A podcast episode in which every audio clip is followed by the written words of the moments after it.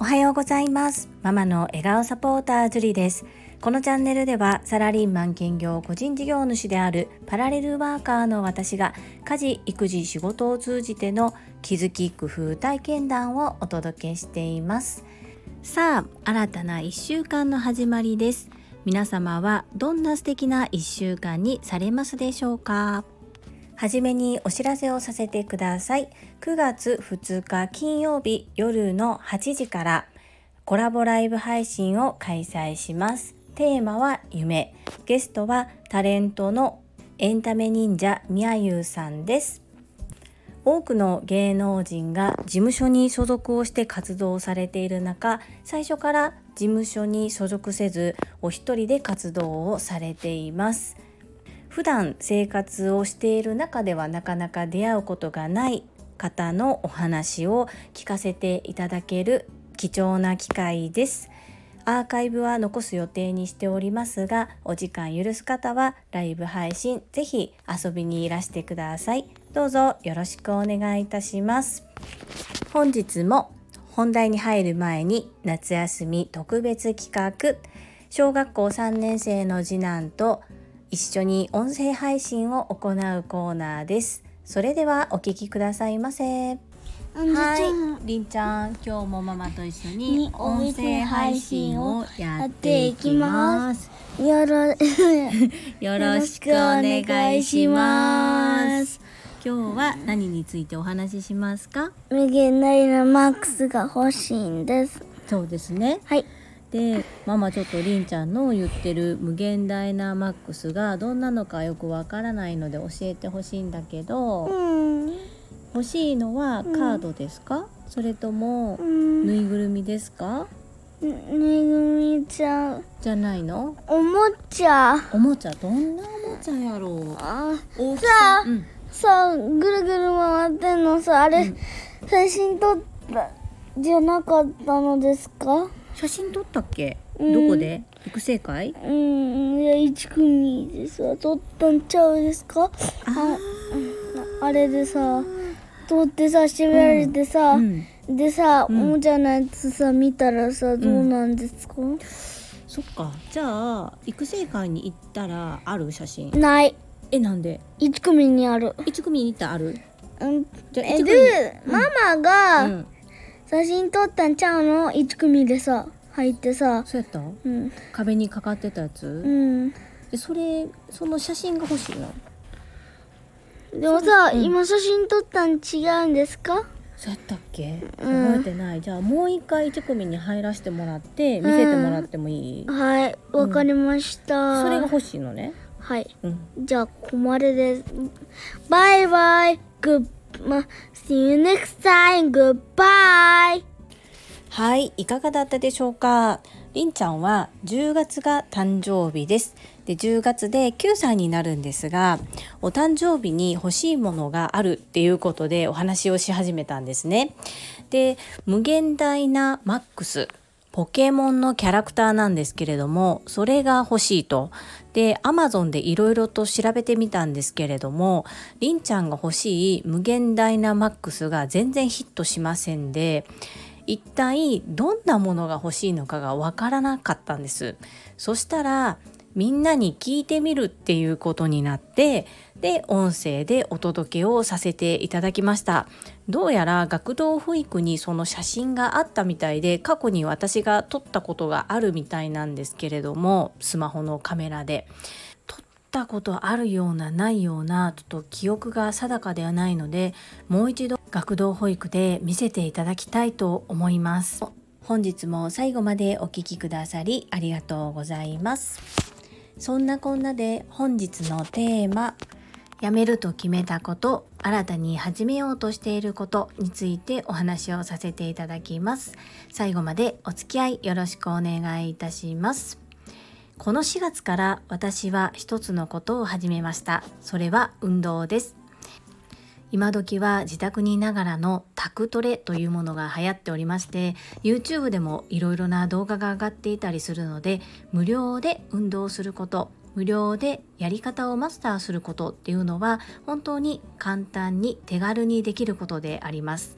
ですが私はそれが継続できなかったんですね。でも運動はしたいということで4月から週に12回程度ですが会社が終わって次男を学童保育へ迎えに行く隙間時間を利用してジムに通っています。これをやめる決断をしました。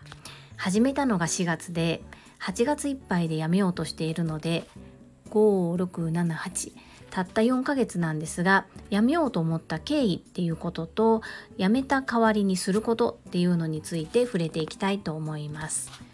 主人の祖母が亡くなったりその前後にバタバタしたり長男が交通事故にあったりして4月からこの8月までの間に普段のルーチンワーク以外にいろいろと気を揉むことがたくさんありました。生きていく中では仕方がないことですしそのことの方が運動することよりも優先事項としては高かったのですがジムに行ける時間というのはジムが空いている時間しか難しい。そして私も行ける時間が決まっているということでなかなかやってみたはいいけれども時間配分というのが難しくそしてサラリーマンとしてお仕事している仕事も今人員不足であることでなかなかうまくスケジュールが切れないということを悩んでいました。そこを何とかしようと工夫してやっていたはいいものの想像をはるかに超える別の要件がいろいろと入ってきたことによってそこがなかなか自分の思うように続けられない状況が続いていました。ジム通いをするイコール月額いくらかを支払うわけでその費用に見合った対価がなければやっぱりもったいないなというふうに感じてしまいますよね。私もどうにかこうにか続ける努力はしてみたんですが今の自分の生活スタイルにはやはり合わないかなという決断に至りました今このスタンド FM を毎日コツコツ継続していることで皆さんからすごいですねっていうお言葉をいただいたりするんですがこの毎日コツコツ継続するということをしてみたことで自分の中でやめる選択っていうのも必要だなっていうふうに思えるようになりました。なので引き際が大事と言いますかこうやめるっていうのなかなか難しくてずるずるいきがちなんですけれども完全に運動をやめるのではなくて運動の方法を変えていきたいと思っております。それについてはまた別で詳しくお話しさせていただきます。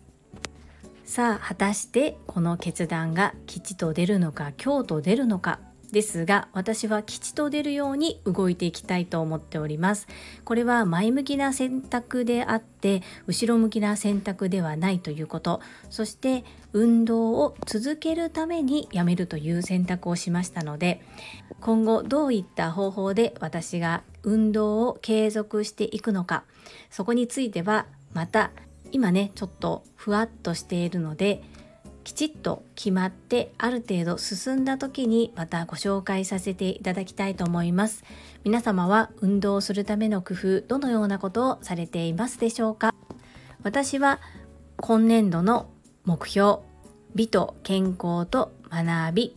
これは Voicy のパーソナリティでいらっしゃる世界はあなたの仕事でできているの朝倉千恵子先生の言葉ですが私も便乗して令和の時代は美と健康と学びこれを大切にこの1年特にやっていきたいと思っておりますので是非またお話をさせてください。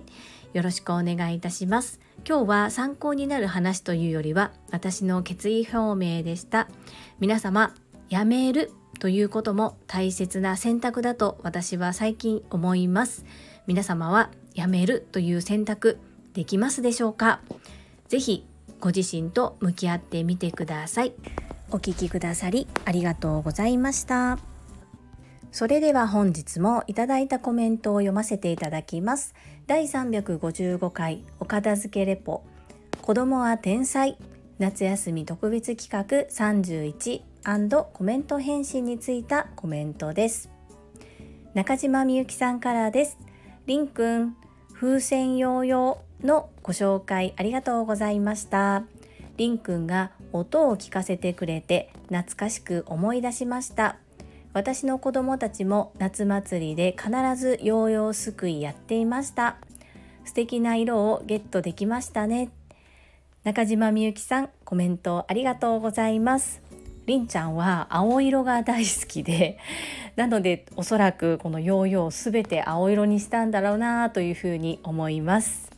いつも優しいメッセージありがとうございます。続きまして藤井文子さんからです。ジュリさんジュリさん私もジュリストの会員に入れてください。よろしくお願いします。私もヨーヨー大好きです。藤井文子さんありがとうございます。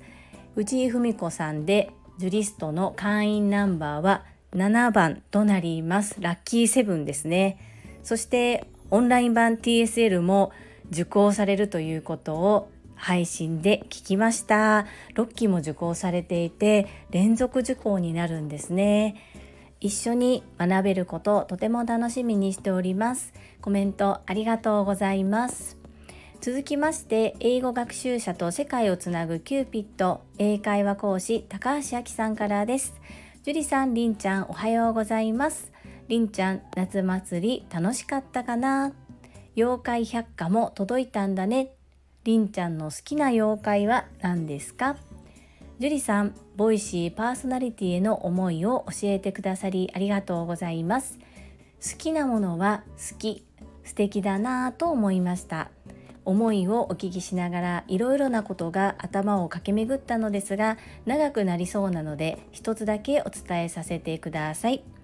26年働いてきて会社の評価が変わらないことで自分に価値がないと考えてしまうというお話を聞いてそんなことないです。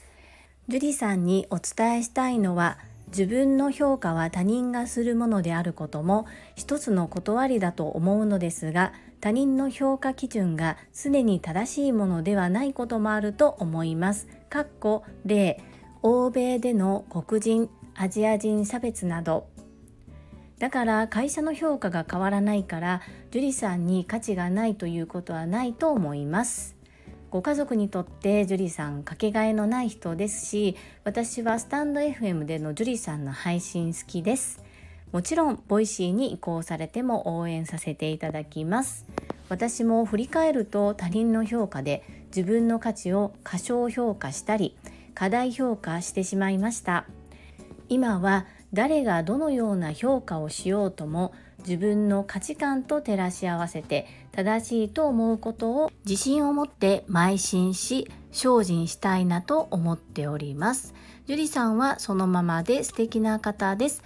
これからのますますのご活躍を応援しています。高橋明さん素敵なコメントありがとうございます。かなり重い話をしてしまったなというふうに後で反省したんですけれどもまあこれは隠していても仕方がないですしこう嘘つくのもなんか嫌だなと思って正直にお答えをさせていただきました。そんな風に優しいコメントをいただけること感謝いたします。温かく見守ってくださりそして応援をいただけたこと本当に感謝いたします。高橋明さんありがとうございます。続きましてゆっきーさんからです。今日も素敵な配信ありがとうございました。りんくんの声がもうすぐ聞けなくなると思うと寂しいですが夏休み終わった後も時々声を聞かせてくださいね。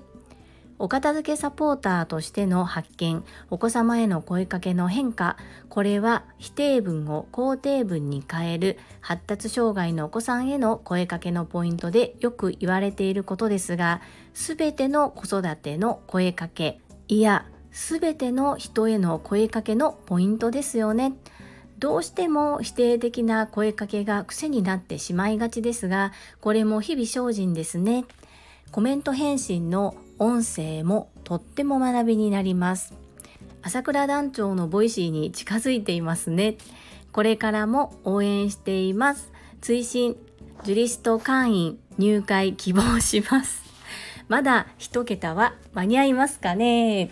ゆっきーさんコメントありがとうございますりんちゃんそうですねあと1週間ぐらいで夏休みが終わるので一旦そこで終了しようとは思っていますがはい。また時々ぜひ声を声で登場していただきたいと思っていますので楽しみに聞いていただけると嬉しいです。いつも温かく見守ってくださりありがとうございます。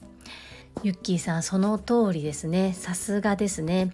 私もりんちゃんがいないと気づくことができませんでしたが長男に対する声かけはどうしてもできて当たり前っていう頭で入ってしまうんですね。だからどうしてもこう否定的な声かけになりがちですね。でもこのりんちゃんがいることでりんちゃんへの声かけをいろいろと工夫したりしたことによってそれが職場や自分の個人の活動で人と接する時にとてもプラスに働いています。そう思う時にやはり相手を思いやる気持ちを持って言葉を選ぶということは本当に大切なことだなというふうにりんちゃんから学ばせていただいています。コメント返信学びになっていますか？いただいたことに対して私の気持ちを素直にお話しさせていただいているだけなんですがそのように言っていただいて本当に嬉しいです。ありがとうございます。そしてジュリスト会員なんですけど、えっ、ー、と、ユッキーさん8番になります。なんか皆さんありがとうございます。今日の概要欄にまた現状を貼らせていただくことにしますね。いやー皆さん本当にあったかくて嬉しいです。ありがとうございます。続きまして、ゆふこれたかさんからです。ジュリさんへいつもゆふのリクエストを受け入れていただきありがとうございます。英語の挨拶は恥ずかしかったら読み上げしなくていいからねとお伝えしていたのですがガンガン読み上げるのが樹里さんの魅力です。さてリーダーシップのあり方って時々刻々変化しています。実際朝倉先生もリーダーは俺様リーダーからおかげさまリーダーの時代つまり他者に感謝し感謝されるのが令和のリーダーとおっしゃっています。樹里さんの周りに人が集まるのは樹里さんの他のリスナーさんへのギブ精神信用貯蓄の結果です。これからも誰に対しても樹里さんらしく丁寧で心優しい対応をしていけば樹里さんはきっとうまくいきますよ。年上のユフに対してはきっちりタメ口なのがよくわからないけど。ゆふこれたかさんコメントありがとうございます。ゆうこれたかさんのリクエストに対してはおそらく1割ぐらいしかまだ答えれてないですね。そしてこの英語の挨拶にまつわるエピソードはかなり嘘800でして恥ずかしかったら読み上げしなくていいからねというような優しいコメントは全く1ミリたりともなかったですね。リーダーシップのあり方そうですよね自分がリーダーを取ることもなければそんな立場に立つことも今までなかったのであまりその在り方について考えたことはなかったんですが朝倉先生がいつもお話しくださいますので自分だったらどうするかなっていうふうに置き換えて考えるようにしています。きっとこれからも変わり続けるのかもしれないですね。ゆうこれたかさんはほぼ同い年でテキストでのやり取りでもまあ9割ぐらいお互い敬語なんですけれどもなんか気づけばなんかヒートアップしてたらいつの間にかタメ口になっちゃってる時がありますね。次からは年上ということで敬意を表してこうふと気が抜けた時もタメ口が出ないように努力していきたいと思います。コメントありがとうございます。続きまして福田秀夫さんからです。こんにちは。お片付けって結局は自分でできるようにならないといつまでも人任せになってしまいますよね。人にお願いすること、自分でやること、この区別が大切なのかもしれませんね。ありがとうございます。アンニョン。福田秀夫さん、コメントありがとうございます。難しいんですけど、お片付けって本当にこう人生そのものだなと思うことがあるんですが、こうただ見た目を整えるだけって割と簡単にできるんですね。そのことを、まあ、お片付けの中の言葉としては整頓っていう言葉を使います。で整理っていうのは要不要を分けることなんですがこの要不要を分けるという作業を自分で物と向き合ってやったのか他人任せにしたのかっていうところでかなり差が出ると思います。今日もアンニョンで締めてくださりありがとうございます続きまして、たまみさんからです。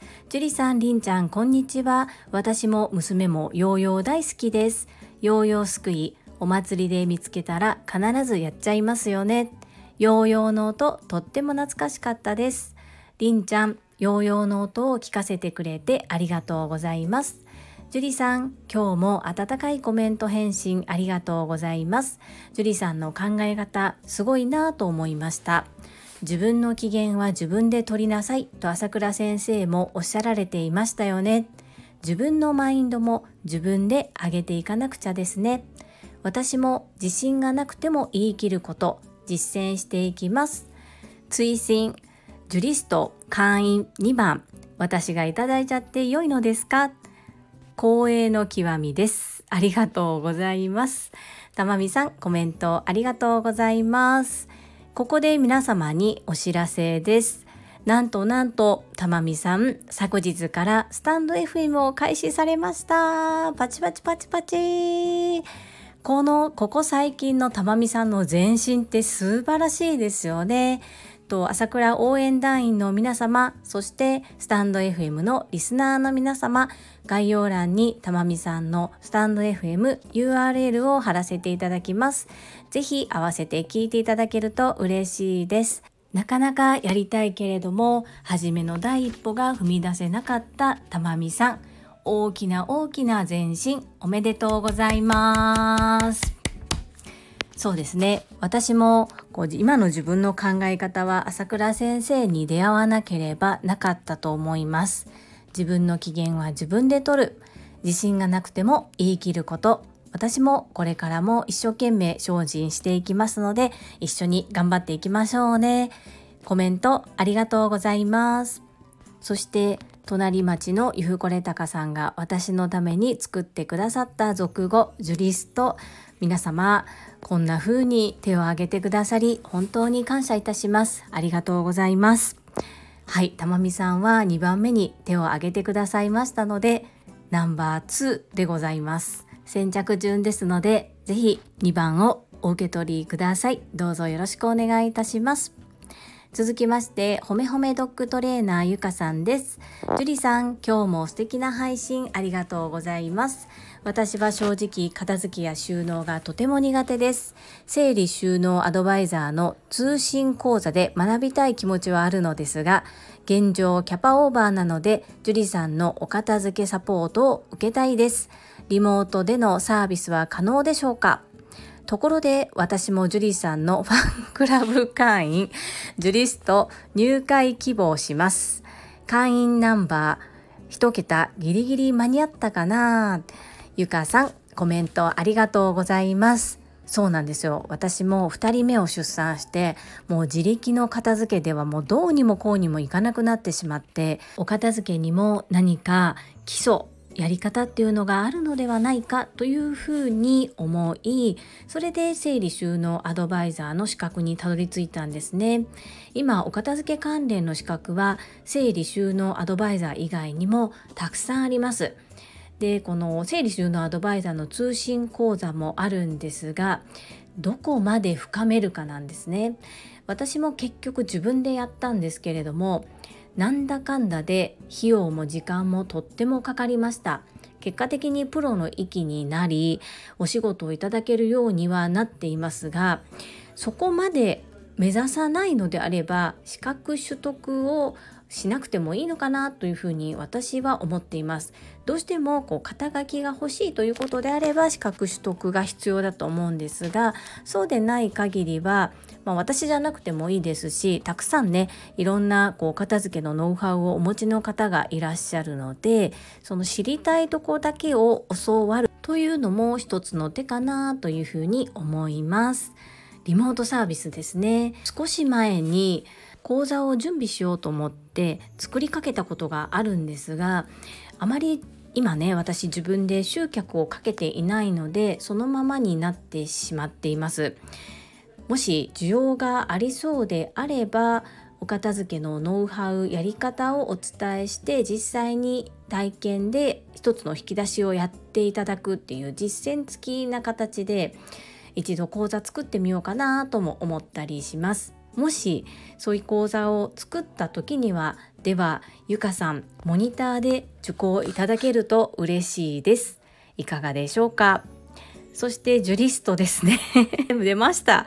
皆さん本当にありがとうございます。とゆかさんはとナンバー9 9番目となります。はい。ギリギリ1桁間に合いました。本当に皆様ありがとうございます。続きましてインタビュアーうなみいくよ元局アナウンサーさんからです。樹里さんこんばんは。りんちゃんこんばんは。いつも楽しく心があったかくなる放送ありがとうございます。りんちゃんとの配信夏休みで終わるかと思うとなんだか寂しいな。ジュリストいいですね。私何番になりますか？ワクワク。うなみゆくよさん、コメントありがとうございます。はい、りんちゃんとの配信はあと1週間ほどで一旦終わる予定になっております。うなみいくよさんまで、うなみ姫まで、ジュリストに手を挙げてくださったんですね。いやー、皆さん本当にありがとうございます。うなみ姫は10番になります。10番目、どうぞよろしくお願いいたします。続きまして、ともちんさんからです。樹里さん、りんちゃん、おはようございます。りんちゃん、水風船とお風呂で遊ぶベタベタのたくさんってすごいね。大好きなママに一生懸命伝えようとしているのもよく伝わりましたよ。明日も楽しみにしています。そして樹里さん、ジュリストナンバー6ありがとうございます。一桁でいただけて めちゃ嬉しいです。これからも応援させてくださいね。昨日のコメント返しありがとうございました。樹里さんや朝倉先生へのコメントについて触れてくださりありがとうございます。続けてくるとできなかった日に落ち込みそうになることもありますが、樹里さんもおっしゃる通り、朝倉先生のお言葉、三日坊主で終わってもまた戻ってコツコツと続けることを意識しています。樹里さんがこの1年コツコツされてきたとおっしゃるように私も一つずつコツコツ続けて来年の今頃少しでも自分が変わってきたと思えるように頑張りますね。いつも優しく前向きなお話をくださりありがとうございます。ともちんさんコメントありがとうございます。本当にりんちゃんはこう言葉だけですのでどのように伝えたらいいのか一生懸命工夫してくれたなというふうに思います。そしてジュリストですね。ナンバー6お受け取りくださりありがとうございます。いつも応援本当に心強いです。はい。コツコツ続けることの大切さっていうのは私が今一番感じています。もうすぐ1年間続けることとなるのですが今になってやっていた時は本当に必死なんですけれどもこのようにそのコツコツやってきたことに対して皆さんがすごいとおっしゃってくださることそしてそれに刺激を受けたと言って新たな一歩を踏み出してくださる方が出てきたこと私もびっくりしているんですがそのようにみんなで刺激し合えて切磋琢磨していける関係が築けてきたっていうのは本当に朝倉先生のおかげだなというふうに思っております。私ともちんさんはもう着実に変わっておられると思います。どんなに時間が遅くなってもそして遡るコメントだったとしてもコメントをしっかり受け止めて記載してくださったり週末なのには過去の放送も遡って聞いていただいていいねをくださるそんなとっても優しいともちんさんの気持ち私は温かく受け取っております今後ともどうぞよろしくお願いいたします。皆様本日もたくさんのいいねやコメントをくださいまして本当にありがとうございます。コメントで勇気と元気をいただきとても楽しいです。皆様の温かさに感謝いたします。最後に一つお知らせをさせてください。タレントのエンタメ忍者みやゆうさんの公式 YouTube チャンネルにて私の主催するお料理教室ジェリービーンズキッチンのオンラインレッスンの模様が公開されております。動画は約10分程度で事業紹介、自己紹介もご覧いただける内容となっております。概要欄にリンクを貼らせていただきますので、ぜひご覧くださいませ。それではまた明日お会いしましょう。素敵な一日をお過ごしください。ママの笑顔サポータージュリーでした。